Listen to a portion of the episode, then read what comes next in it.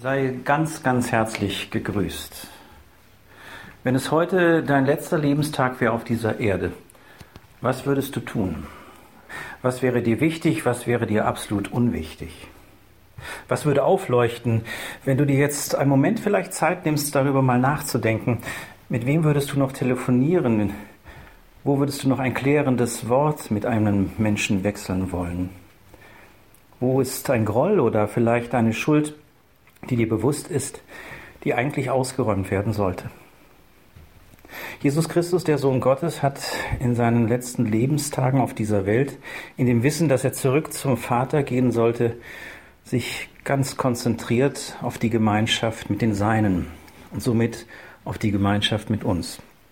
Wir wissen ja, dass Jesus Christus gestern, heute und morgen derselbe ist, also dass er durch die Zeiten gehen kann, aber dass er damals in dieser Zeit seiner Weltlichkeit, seines ganzen Menschseins, ähm, dass er in dieser Zeit investiert hat, investiert in Beziehung und Gemeinschaft.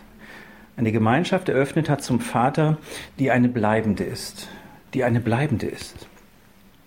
Und er lädt ein, in diesen letzten Stunden sich zu sammeln um ihn herum, und entgegenzunehmen, was er bereit ist zu werden, nämlich das Lebensbrot. Das zu werden, dass er sein Leben gibt für dich und für mich. Das Gedächtnismahl, das Mahl des Herrn, das Abendmahl, was wir eigentlich Gründonnerstag ja begehen zusammen, das können wir jetzt nur in unseren Häusern, jeder für sich, in kleinen Gemeinschaften feiern. Aber wir dürfen es feiern. Der neue Bund, den Jesus Christus damals geschlossen hat, damals bezahlt hat, damals eröffnet hat mit dem liebenden Vater im Himmel, öffnet uns bleibende Gemeinschaft mit ihm, öffnet uns Befreiung von unserer Schuld, eröffnet uns Hilfe in unserem Leben, in unserer Lebenswirklichkeit.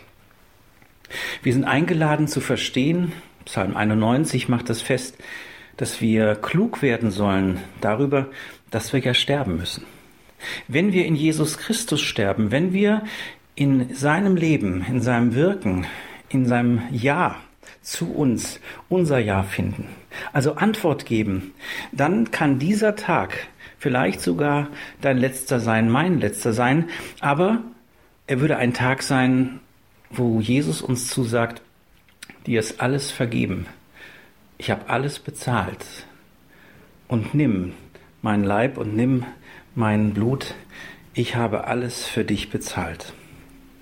So feiern wir in Gedenken an das, was Jesus Christus für uns getan hat, für uns geworden ist, dieses Abendmahl. Und ich freue mich darüber, dass wir der einst mit ihm sichtbar erfahrbar noch in ganz anderer Dimension Gemeinschaft haben werden. Lasst uns besonders an die denken, die sich nicht verabschieden können von ihren Angehörigen, die darüber in großer Traurigkeit sind, dass Gott sie tröstet und diese Traurigkeit verwandelt.